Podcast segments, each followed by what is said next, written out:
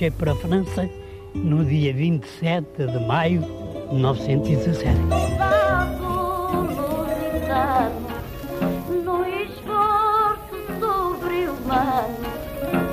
Eu fui ferido, estive muito mal, estive à morte, cego. Rastejamos como sapos, com as fardas em farrapos, pela terra de ninguém. Eu tinha precisamente a impressão de uma, uma, uma chuva de fogo que vinha do céu e que abrangia a terra inteira. 100 mil portugueses na Primeira Guerra.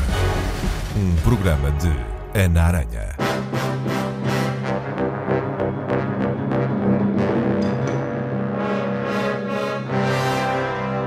O património que nós temos é único e realmente é, é um tesouro. É um tesouro.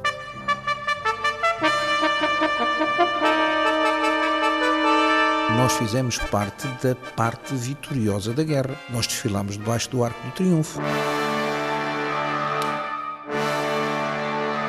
Num tempo em que se assinala o centenário da participação portuguesa na Grande Guerra, muitos são os trabalhos de investigação que têm sido publicados e muitos outros estão neste momento a ser preparados. Um pouco por todo o país, há exposições, colóquios, seminários, atividades em escolas e municípios que têm objetivos comuns trazer o tema à discussão, conhecer melhor o que era e como era o nosso país há um século e, acima de tudo, prestar homenagem e honrar a memória desses milhares de homens que há 100 anos, em condições duríssimas, combateram e morreram em Angola, Moçambique e na Flandres. Para fazer esta história, há um sítio incontornável e que hoje vamos conhecer: o Arquivo Histórico-Militar, que guarda e preserva o acervo do Exército Português, nomeadamente a documentação do Corpo Expedicionário.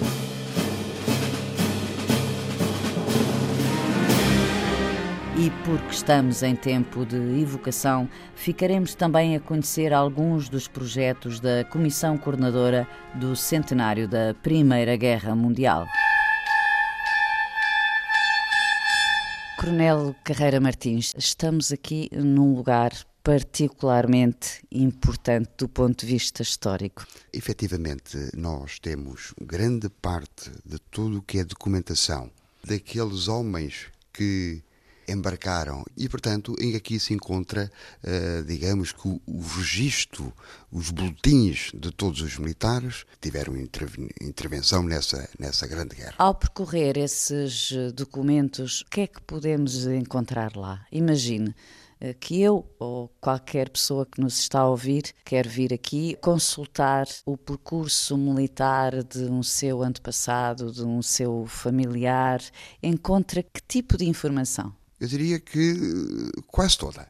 Eh, porque eh, realmente nós temos, temos um registro chamado boletim, em que há um registro de todo o seu percurso, digamos, onde nasceu, a data, a filiação, ao registro da sua morte, eventualmente, e portanto todo o percurso militar, onde está tudo registado, o que, que fez a qualquer momento, para onde se deslocou, quando veio, quando se apresentou na unidade, e portanto é um registro detalhado muito detalhado, efetivamente, eh, sobre todo o seu percurso militar. À nossa frente está aberto um imenso álbum que eu podia, não sei, ao Sr. Capitão ou ao Capitão uh, Cunha Roberto, uh, subdiretor do Arquivo Histórico Militar, que me explicasse se abriu aqui por alguma razão em particular este álbum ou uh, poderia ser numa outra qualquer página? Este álbum é, é, portanto, é um dos exemplos, um documento eh, neste caso fotográfico, que nós temos aqui no Arquivo Histórico Militar. E este, neste caso são provas uh, do fotógrafo Arnaldo Gracês. Que foi o fotógrafo que esteve nas trincheiras. Foi o fotógrafo oficial, portanto ele era civil e quando foi para, para as trincheiras, para Flandres, foi equiparado a alferes. Estas provas resultam dos negativos em vidro, na altura, a fotografia, portanto não, não, é, não é como agora, não é? E havia um negativo em vidro, uh, feito em gelatina, e que depois era produzido, era reproduzido, digamos, e efeito positivo. Este fotógrafo, Arnaldo Garcês, ele uh, fotografava os oficiais, a retaguarda, ou ele esteve, de facto, nos locais mais duros e mais difíceis?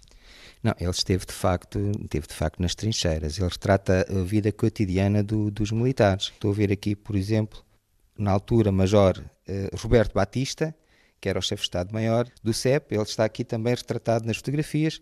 Estou a ver também ali um, uma parada, uh, movimentação de militares, mas ao mesmo tempo também as trincheiras. Vamos ver.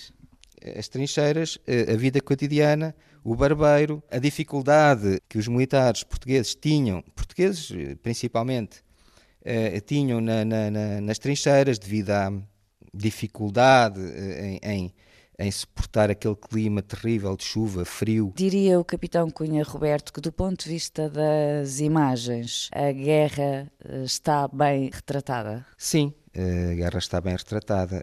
Daqui, estes são, portanto, são imagens reais, tiradas no, no local e, e, que podem ser até estudadas de, de, vários pontos de vista, não só militar, mas também social, não é? Temos aqui muitas imagens que retratam mesmo a linha da frente. Temos aqui, por exemplo, uma que retrata um bombardeamento, portanto, na altura, uhum.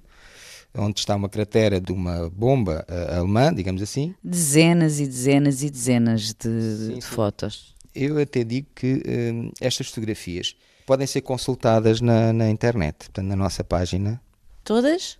Todas estas que estão nestes álbuns podem ser consultadas.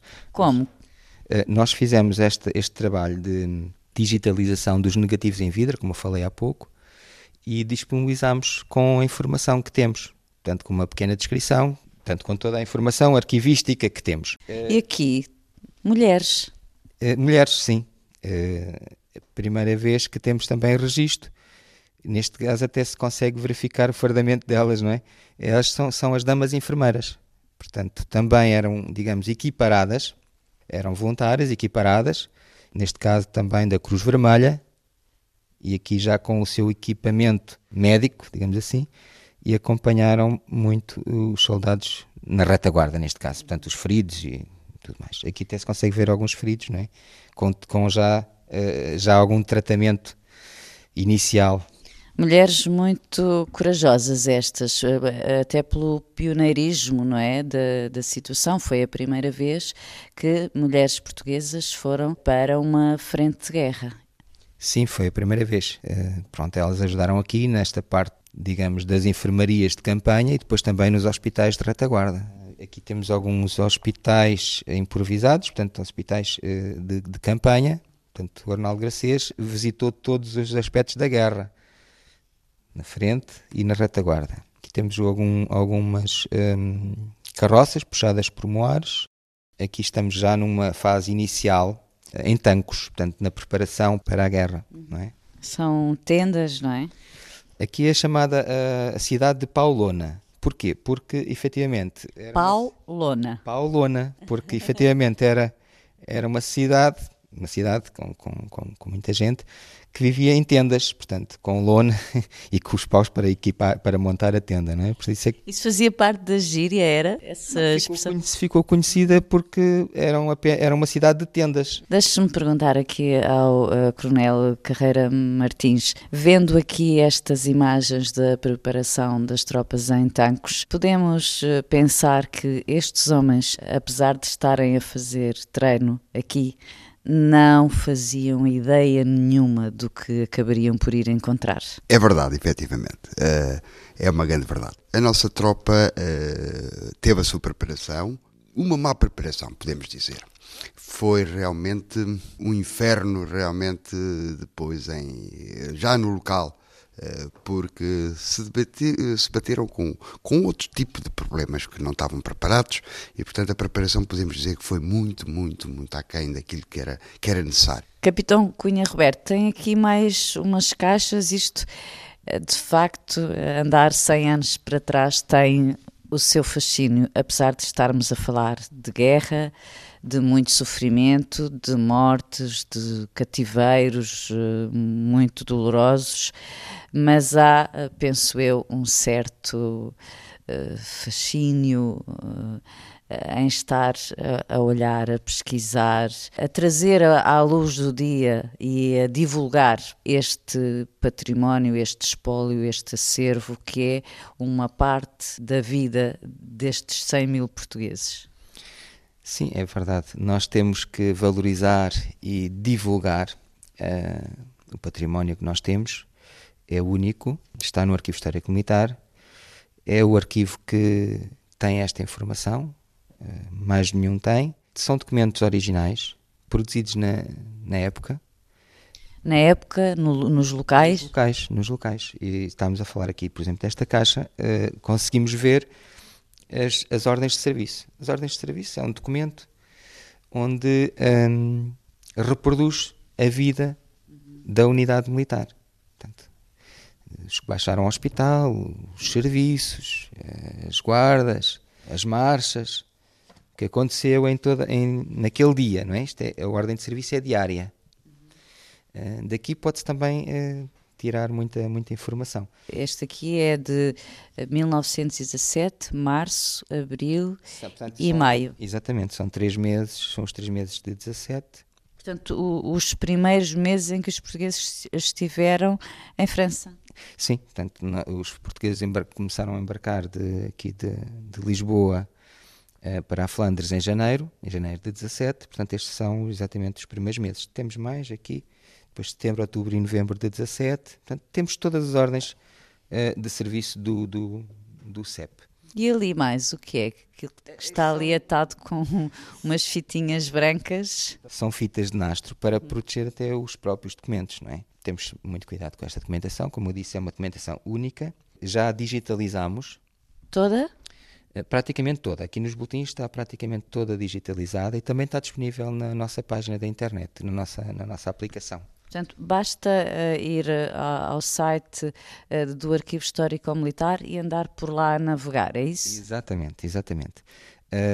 podem consultar não só investigadores, mas o cidadão normal, porque o, o, site está construído de.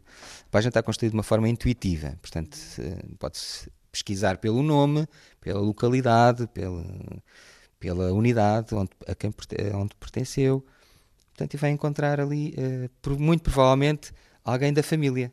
Muito provavelmente vai encontrar alguém da família. A esse propósito, Capitão Cunha Roberto, falamos agora em concreto do Memorial Virtual. Pode ser? Uh, o Memorial Virtual tem informação uh, unicamente sobre os mortos na guerra. Sim, tem informação sobre os, os tombados em combate da Grande Guerra, unicamente. O mural virtual foi construído com uma ideia, com uma ideia que era a evocação do, do, dos 100 anos da Grande Guerra. Portanto, e a partir daí, uh, o Arquivo Histórico Militar pensou num projeto que teve colaboração de, várias, de vários outros arquivos e de várias outras entidades. Uh, foi um projeto de parceria, digamos assim, não, não fomos só nós. Uh, mas nós construímos aqui um, um projeto que depois, agora neste momento está, já está publicado, portanto foi foi inaugurado, está publicado e também pode ser uh, pesquisado na internet. Basicamente, que informação é que uh, está disponível neste memorial virtual? Para já, são uh, cerca de 7 mil, 7 mil e tal homens? no memorial virtual tem, tem um valor exato do, do, dos combatentes. Neste momento temos 7.492 uh, que morreram em campanha. Nós, quando dizemos este valor, uh, é um valor muito concreto. Porquê? Porque estes, estes homens estão completamente identificados. Portanto, têm, têm o nome, têm a localidade, têm os familiares, a filiação. Digamos que é o, o site, este site, é, digamos que é a fonte mais rigorosa que nós podemos encontrar para qualquer investigador. Eu, eu, às vezes tenho visto, e agora só, só uma parte, já tenho visto publicado em vários livros referências a outros livros e com outros valores, com outros nomes e com outros uh, quantitativos de falecidos em combate, mortos em combate. Mas este é o mais rigoroso. Portanto, eh, é mais rigoroso porquê? Porque nós podemos comprovar cada um deles. Na... Portanto, documento, os documentos originais estão aqui, não é? Estão, estão. Portanto, e, e o memorial virtual foi feito, foi construído com base nesses próprios documentos. Para facilitar quem quiser ir já a correr, eh, procurar eh, alguma coisa no memorial virtual, eh, ele também é muito intuitivo e basta procurar ou pelo apelido ou pela localidade em que nasceu. Sim, um, ehm, o Memorial Virtual é um, é, é um site que tem é, toda a informação da Grande Guerra e, e foi construído para o cidadão o investigador também tem muita informação. Mas o investigador pode vir aqui. Pode vir aqui. O cidadão pode pesquisar no, no site, no Memorial Virtual. O Memorial Virtual foi construído uh, tendo três núcleos fortes. Portanto, o contexto, os homens e o espaço. Uh, no contexto, foram, tem outras três temáticas, que digamos assim, que é a história, memória e identidade nacional, o enquadramento e o soldado desconhecido. Cada uma destas temáticas, nós uh, convidámos uh, historiadores de renome, portanto, nesta, nestas matérias, nesta matéria da guerra, para escreverem textos sobre estas temáticas. Eh, para além dos textos, ilustramos com fotografias nossas. No outro núcleo dos homens, nós investimos muito na pesquisa do combatente, que era, digamos assim, o mais uh, apelativo e o mais importante para o cidadão. O cidadão, uh, além de, de, querer conhecer o geral, depois quer conhecer o familiar, o conhecido, o amigo que, que, que participou. Por exemplo, as câmaras municipais uh, procuram muito pelo Conselho, estar registado o Conselho, portanto, e então conseguem encontrar uh, os, que, os combatentes tombaram de, daquele conselho, não é? E depois, na ficha do combatente, uh, é possível aceder aos documentos uh, originais? Sim, nós criamos depois hiperligações do memorial para a nossa aplicação do Arquivo Histórico Militar onde, vai, onde, lá, onde está o boletim uh, individual do CEP digitalizado. E que aí faz o, mostra o percurso todo do militar. Quando é que saiu daqui, para onde é que desembarcou, para onde é que foi, se esteve doente, uh, se sofreu algum castigo, alguma multa, está lá tudo, até à morte. Sim, neste caso, no memorial virtual está até à morte, mas os boletins espalham eh, o período de que, que, que, estiveram no CEP. Estes boletins são só apenas para o Corpo Funcionário Português.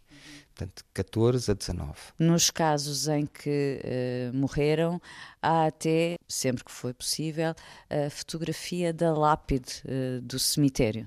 Sim, é, portanto, em Lusburgo-Lavoie, as lápides estão, estão, identificadas no nosso cemitério português e também fizemos uma. Uh, hiperligação para a, a imagem da, da, lápide, onde tem também o próprio nome do, do, do militar que tombou na, na, na, guerra. Temos essa informação, é uma informação muito rica, importante, não tinha sido feita até agora e nós eh, estamos a fazer isso mesmo, a valorizar a participação portuguesa, a contribuir para a evocação dos 100 anos da guerra, para o melhor conhecimento de, de quem participou pela, pela pátria, não é? Porque, afinal cabo, é isso. Nós estamos aqui temos uma história e temos que valorizar essa história. E a memória destas pessoas, não é? Também. A memória das pessoas, sim. Uh, a memória é importantíssima, não só para uh, a comunidade, para Portugal, mas também depois para, para a própria família. Apesar de já passarem, terem passado 100 anos, mas há os descendentes, há pessoas vivas que ainda falaram e conheceram os que morreram em França. E há histórias familiares, há a tradição oral. Nós ainda estamos muito ligados, apesar de estarmos a uma distância de 100 anos, não é? Há uns anos atrás era completamente impensável, ficaria para sempre uh, nos arquivos. E isso é uma coisa extraordinária, nós podermos, uh, com um, um, clique praticamente, reencontrar as nossas pessoas. A ideia é mesmo essa, portanto, é divulgar e permitir o acesso a esta informação que está exatamente aqui no Arquivo Histórico Militar. É claro que há muita informação que não está disponível, não é? Depois, para investigadores que queiram saber mais, têm que vir cá consultar, hum, porque a informação não está disponível, não está digitalizada, não, porque isto é um fundo enorme. O fundo do CEP tem 1553 caixas de arquivo, portanto é um fundo enorme e, e não há possibilidade de estar tudo digitalizado, não é? E aí pode mostrar-me uma parte desse depósito ou não? Podemos, podemos consultar aqui, uh, aqui ao lado. Uh, temos aqui o depósito, a porta está aberta. Vamos está, lá. É um depósito de arquivo, uh, tem o próprio cheiro do arquivo, não é? Como convém. O cheiro a papel, isto é, é só. Cheiro a papel antigo. Antigo, antigo, antigo. As próprias caixas são antigas. Portanto, o fundo do CEP ocupa estas estantes, portanto, três estantes como eu disse há pouco, tem 1553 caixas. Esta parte, esta parte da primeira estante são os boletins do CEP, do Corpo Nacional Português. Portanto, aqui estão todos os militares, uh, ser, uh, oficiais, sargentos, praças e equiparados que participaram no, no, no CEP. São cerca de 55 mil fichas, ou boletins do CEP. Uhum. Depois, as outras estantes espalham a atividade do CEP, atividade desde, desde o embarque para a Flandres, depois a vida na, na, nas trincheiras, eh, as operações, não é? também espalham as operações. Temos aqui muita cartografia das trincheiras. Os relatórios, por exemplo, dos oficiais, uh, dos comandantes, a troca de correspondência com uh, Portugal, uh, com, com, o governo e com as, as FIAs militares em Portugal, isso também está tudo aqui. Porque esse é um tema também muito complexo, não é? Dadas as circunstâncias da participação portuguesa na Primeira Guerra. Sim, eh, as trocas de correspondência estão aqui, de, estão aqui também em alguns fundos particulares que nós temos, do Jornal Tamaguini de Abreu, manante do, do CEP, do, Jornal Gomes da Costa. Ao contrário do que eu já vi, já vi em algumas monografias, este fundo não foi expurgado. Este fundo é o fundo original. Existe até também alguma correspondência que foi censurada que foi censurado, nós temos cá, pode ser consultada, portanto não está... Uh... Correspondência dos soldados, por exemplo, ou dos oficiais uh, para as famílias, é isso? Eh, normalmente dos soldados para as famílias. Que era censurada, naturalmente. Que era censurada. Compreende-se que na guerra nós não podemos dizer onde é que estamos, porque o inimigo pode apanhar a carta. Não era só isso, era também porque por vezes eles descreviam as eh, dificuldades grandes porque passavam e não era suposto essa informação chegar às famílias, não é?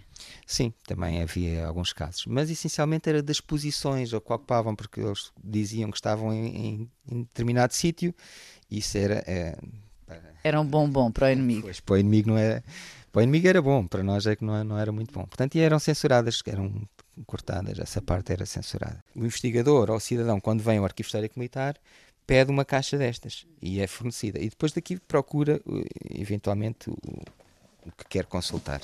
Há aqui uma recomendação, várias, não é? Quer ler. Pela última vez se recomenda que as faxinas da bateria devem comparecer à formatura da manhã. Portanto, eles deviam, deviam faltar. E então aqui eles está a dar uma, um ultimato. E ali há um castigo? Pois, neste caso, por exemplo, se não comparecer, agora deu o ultimato, se não comparecer, depois existem castigos. E os castigos são muito usuais. É uma questão de disciplina, não é? Sim. E eram uh, usuais, eu compreendo que sejam.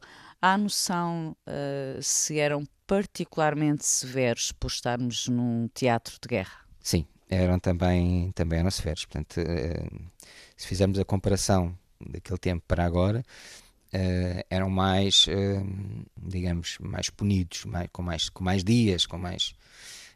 havia ali mais, mais. Tinha que haver mais disciplina. Tanto que também havia muita indisciplina. É verdade que chegavam, chegavam ali com uma ideia que estavam ali contrariados, é? que queriam vir embora, queriam ser rendidos e isso criava também uma certa indisciplina. Há aqui uh, documentos que na altura eram confidenciais? Sim, sim, claro, claro, claro. Nós não vimos, mas tínhamos ali há pouco uh, as cartas, as cartas de, que restavam a, linha de trincheiras, não é? Portanto, isso seria eh, confidencial, certamente. As operações, as operações que iam fazer, as operações hum, de reparação do, do arame farpado, das trincheiras, isso era confidencial, tem a sua lógica, havia aqui muita coisa confidencial. A própria correspondência, a própria correspondência era, era classificada, com certeza. Deste espólio todo imenso, qual é o tipo de documento que o capitão Cunha Roberto mais gosta de, de ver, de ler, de estudar? Bom, uh... São os mais uh, pessoais, os mais uh, técnicos? Eu estou aqui com duas, digamos, tenho duas visões sobre o assunto. Tenho uma visão da história e tenho uma visão do arquivo.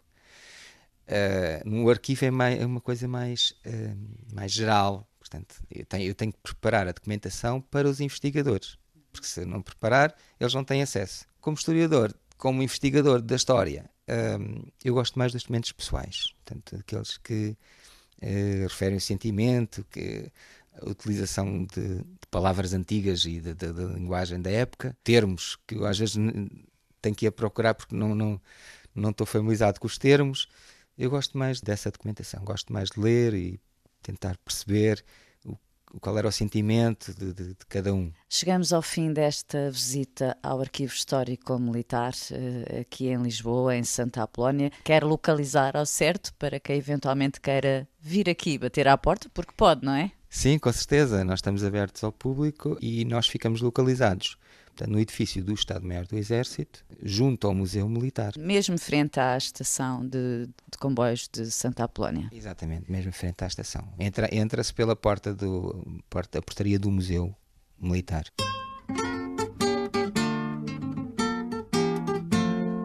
J'avions reçu commandement de partir pour la guerre. Je ne me soucions point pourtant d'abandonner notre mère. Pourtant là-bas fallu, j'ai pris mon sac et je suis venu. Pourtant là-bas fallu, j'ai pris mon sac et je suis venu. Ils m'ont donné un grand fusil, un sabre, une gibecière, une grande capote, un grand tapis, pendant jusqu'au derrière. Et fallait se tenir droit aussi droit qu'un pic, un piquet. Et fallait se tenir droit, aussi droit qu'un pic, un piquet. Il y en avait sur leurs chevaux qui faisaient bien deux mètres, avec deux ou trois plumes osios plantées dessus leur tête, et des poils d'artillon tout alentour de leurs talons, et des poils d'artillon tout alentour de leurs talons. Ils m'ont placé en faction devant une citadelle. Ceux qui ne connaissions point mon nom m'appelions sentinelle. À chaque chat qui passait, fallait crier coucher, coucher. À chaque chat qui passait, fallait crier coucher, coucher. Ils m'ont emmené dans un grand champ qu'appelions champ de bataille on s'étripait, on s'épiolait, c'était pique la volaille. Ma foi, la peur m'a pris, j'ai pris mon sac et je suis parti. Ma foi, la peur m'a pris, j'ai pris mon sac et me voici. E depois desta conversa e desta visita no Arquivo Histórico Militar, eh, conversamos agora aqui no programa 100 mil portugueses na guerra com o presidente da comissão que foi criada para evocar os 100 anos eh, da participação de Portugal na Primeira Guerra, Tenente-General Mário Cardoso. Primeiro e antes de mais, eu gostava que me falasse eh, do espírito desta comissão. Com todo o gosto. Gostaria que reparasse no nome da comissão. É Comissão Coordenadora para a Evocação do Centenário da Grande Guerra ou da Primeira Guerra Mundial. Eu tenho dito várias vezes, a língua portuguesa é muito rica e podíamos celebrar ou comemorar, e isto são termos que as nossas congêneres de outros países, aliados e que foram inimigos da altura, é assim que a designam. Só que a nós pareceu-nos que nós não queríamos nem comemorar nem celebrar. O que nós queríamos era chamar a todos aqueles que foram combatentes nessa altura, quer os decisores políticos, quer aqueles que deram corpo à execução da política, que foram os militares, e prestar-lhes, em primeiro lugar, homenagem pelo sacrifício. Um sacrifício muito grande.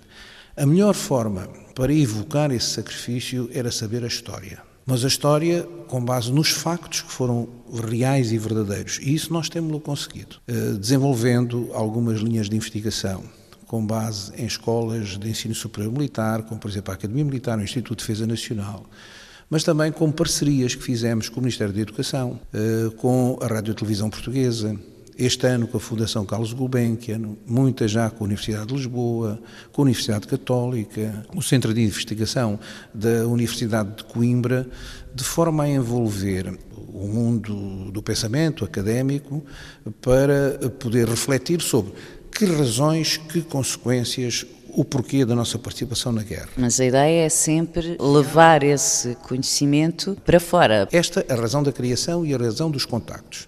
Depois isto tem que ter uma manifestação prática. Se ao nível académico é possível com seminários e com livros fazê-lo, depois temos que levar isto junto da população.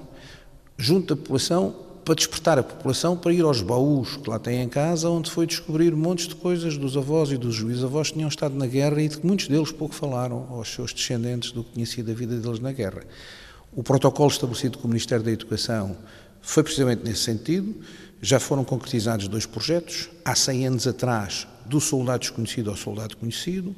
Uh, irá para o ano ter um outro programa, este ano letivo, que é o símbolo de um combatente, não é um combatente da Grande Guerra, o combatente português que desde 1300, desde a fundação, pelas crises todas, eh, passou.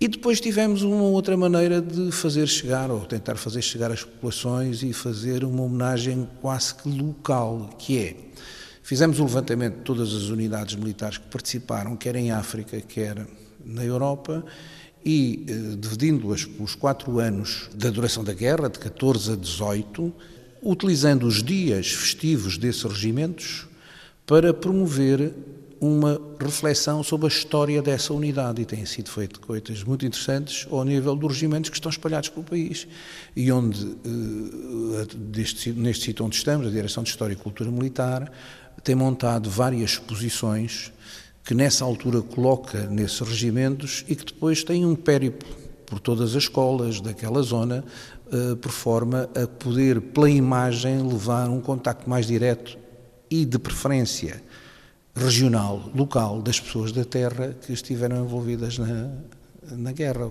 O senhor tem uh, noção da forma como, por exemplo, os jovens nas escolas ou as populações uh, dessas localidades aderem ou não, interessam-se ou não, reagem ou não a este tipo de informação? O desconhecimento é quase total. Agora, hoje em dia é capaz já não ser tanto, mas mesmo em conversas com os professores, o desconhecimento, eles tinham a perfeita noção de que o desconhecimento era grande. Há um grande número de padrões de, de monumentos em todas as capitais de distrito e das regiões autónomas. Uh, acho que só o Algarve é que não é na capital distrito, que é Faro, mas tem em, em Lagos o monumento aos mortos da Grande Guerra, que, uh, estando em sítios nobres das cidades, deixaram de ter a partir de uma determinada época, que é entre, até, até ao 25 de Abril, o dia 1 de Dezembro, o Dia da Mocidade Portuguesa, que era assim, era sempre celebrado nestas terras de província, eh, junto do, padrão, do, do, Monumento aos Mortos da Guerra. Como sabe, a partir daí, acabando a mocidade, ficou o monumento, e o monumento depois foi sendo esquecido.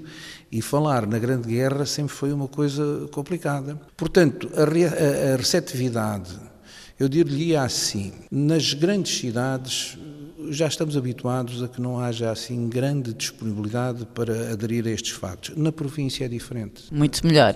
É muito mais receptiva, porque os batalhões foram, ou as unidades mobilizadas, foi com base em recrutamento local e, portanto, as ruas ainda hoje estão cheias de, ou os nomes das ruas são de antigos combatentes e muitas das autarquias têm procurado uh, chamar outra vez a memória daqueles que foram das suas terras, que participaram, que foram distinguidos por serem heróis, ou porque morreram, ou porque desapareceram, ou porque o corpo ficou lá e a família nunca soube dele.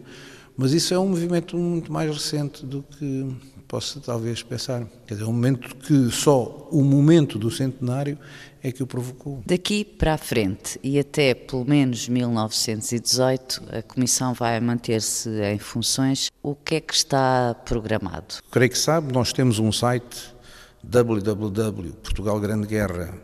www.portugalgrandeguerra.defesa.pt, onde damos conta das iniciativas que fizemos e está o calendário eh, para este ano e o calendário para o ano que vem está agora a começar a ser esboçado. Uh, Sr. Tenente-General Mário Cardoso, das coisas que já leu, de diários, de relatos já publicados, tem uh, de memória algum que lhe tenha causado uma maior impressão? Sim, sabe que eu às vezes esqueço-me das coisas, dos nomes e tudo isso, mas, por exemplo, este livro recente do professor António Telo, que é uh, Os Militares uh, Sacrificados pela má política. Acho que é de facto um, livro interessantíssimo. Ainda antes de, de confessar, havia aqui um, um, um, livro escrito por um José Maria uh, Saraiva, Herman Saraiva, que era tio-avô do professor Saraiva, e que é o, o combatente eu, com a maior longevidade que conheço, acho, ele morreu com 105 anos, há alguns anos, e escreveu uh, uma parte muito pessoal sobre a guerra, mas é de facto muito sentida. Há um livro de um Fernando Rita, se não me engano, que é tenente-coronel, que faz a caracterização dos pegou em 10, 10, aqui no Arquivo Histórico Militar, pegou nos processos individuais de 10 soldados procurando, procurando ter uma visão de como eles eram no país inteiro, de, de trás dos montes, às ilhas e tudo isso. E é interessantíssimo ver coisas, por exemplo, como à altura dos homens, que não passava do 1,60m, assim, isso tem muito a ver com a raça, eh, a quantidade de, de, de alfabetos, quase todos eles eh, sem, de trabalho agrícola, indiferenciado, e depois acompanhou o percurso deles depois da guerra. Isso eu tenho muita piada. E eh, aqui o sítio onde nós estamos a conversar, a Direção de História e Cultura Militar, tem feito, todos os anos, é agora em março, vai publicar um outro livro, tem reeditado livros escritos na altura com pessoas como o Jaime Cortesão, André Bruno, uh, Augusto Casemiro, que são individualidades que foram guerristas, participantes em, em, nos combates e no teatro de operações uh, europeu, mas com uma visão, convictos quando foram, e depois desconvencidos quando vieram da justeza ou da razão da sua participação naquilo. Augusto Casemiro, que era cunhado do Jaime Cortesão, Jaime Cortesão, como sabe, era médico e foi político. Augusto Casemiro também foi. André Bruno, que é um homem ligado ao teatro, às artes e tudo isso, estiveram no mesmo batalhão, que era o batalhão 23 de Coimbra. Uh, Coimbra Devia ser um batalhão de luxo. O, Coimbra tem muito orgulho e tem feito essa exposição do BI-23, agora anda a correr eh, de volta de Coimbra uma quantidade de escolas e sítios, porque uh, Coimbra tem muito orgulho de ter no seu batalhão três personalidades de uma craveira intelectual muito grande. Este ano nós vamos alterar um pouco o paradigma do que tem sido até agora, porque uh, uh, o seminário que vai haver na, na Fundação Gulbenkian já não é sobre a guerra em si, mas o que é que a guerra provocou de alteração na arte uh, plástica, na, no, na, literatura, no teatro, na sociedade, na libertação da mulher, no, no mercado de trabalho. A sociedade em si foi extremamente abalada sacudida pela guerra. E nós vamos focar eh, já muito nessa parte, assim como o nosso objetivo para o ano 2018, que era aquilo que eu procurava também, é o seguinte: é haver uma participação ao mais alto nível no Dia do Combatente junto dos cemitérios que temos em, em França e também procurar analisar a nossa sociedade pós-guerra. O estudo da guerra está feito. Agora, os ataques, as defesas, eh, as operações mais complicadas, tudo isso. Acho que nos interessa muito. Eh, o que é importante em termos de evocar a guerra, que é a influência que a guerra teve em tudo aquilo que é a cultura e a ciência e que foi marcada em todo, em todo, em toda a Europa, em todo o mundo, no fim de contas. Há quem diga que a guerra, a guerra mundial passou-se fundamentalmente na Europa, não é? Mas teve, é mundial porque teve uma influência em todo o mundo. E temos que arranjar maneira e arte de saber como é que nós vamos ser capazes de eh, colher também a informação que existe, o que é que aquilo alterou na sociedade portuguesa, que alterou muito. Uma das coisas interessantes é saber, eh, eu, em intervenções que, que às vezes tenho tido, houve um, um dia que me deu para ir buscar o mapa político da Europa antes da guerra, o mapa político da Europa depois da guerra de 14-18, o mapa político da Europa depois da Segunda Grande Guerra, o mapa político da Europa depois da queda do Muro de Berlim e com todas estas movimentações que aqui houve. E voltámos quase ao fim da Primeira Guerra. E os sítios onde maior, mais tensão houve continuam a ser os sítios onde maior tensão há. E esta coisa da história, há um, há um Jorge Santayana, acho que é um filósofo espanhol do princípio do século passado, que dizia assim: quem não conhece a história arrisca-se a cometer os mesmos erros. As nossas reflexões que procuramos ter feito, em particular no mundo académico, têm conduzido muito para coisas deste género. Tem havido vários alertas, dizer assim, atenção que isto, tudo que aqui está ainda são tensões que são endémicas, quase, que estão uh, umas vezes atenuadas, outras vezes mais agressivas, mas significa que não estão resolvidas. Grande parte dos conflitos que existem são resultantes de fronteiras que foram definidas pós Primeira Guerra e que uh, não corresponderam nem aos desejos Quer dizer, a geografia não teve em conta as populações, o, sentido das populações, a forma de estar das populações. E houve uma fase que não permitiu, toda esta fase, desde de 100 anos, não permitiu ainda alterar, porque os, os anos podiam poder ter conseguido alterar a idiosincrasia das pessoas, aproximando-as. Mas ao que parece não. Sr. Tenente-General eh, Mário Cardoso, Presidente da Comissão eh, de Evocação do Centenário da Primeira Guerra, eh, agradeço-lhe este contributo que deixou para o programa. Para terminar, pergunto-lhe o seguinte: quando o senhor pensa no militar, no soldado português que esteve na guerra, qual é a imagem que tem? Generosidade, acima de tudo, resistência, um espírito muito são, robustez física, robustez moral, eh, ausência de condições, maltratado, pouco instruído, eh, pouco cuidado, mas sempre resistente. Um, dos generais, eh, que na altura que era coronel e que também era Gomes da Costa, interpelado por causa de uma decisão ou de, uma, de umas discussões na Assembleia da República, o general Gomes da Costa foi comandante de uma brigada em operações depois na, na, na Europa, no, no, Teatro da Flandres. E disse assim: os, os militares não vão por onde os mandarem. E os políticos têm perfeita autoridade e a nós só nos compete cumprir para onde nos mandarem. Mas quero que saibam que eles não têm calçado, nem roupa, nem armas, nem munições, nem instrução, nem preparação para poderem ir. Dizer, e, e, e, ele ainda dizia mais, e isto pode ser dito porque foi a monarquia que não foi capaz de, de atualizar o exército e foram os republicanos que não quiseram ou não puderam alterar essa situação. E foram, e foram.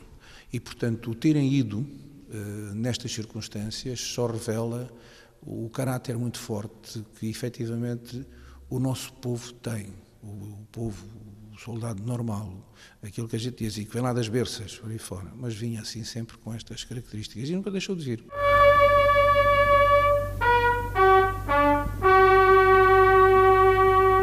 Marchei para a França no dia 27 de maio de 1917.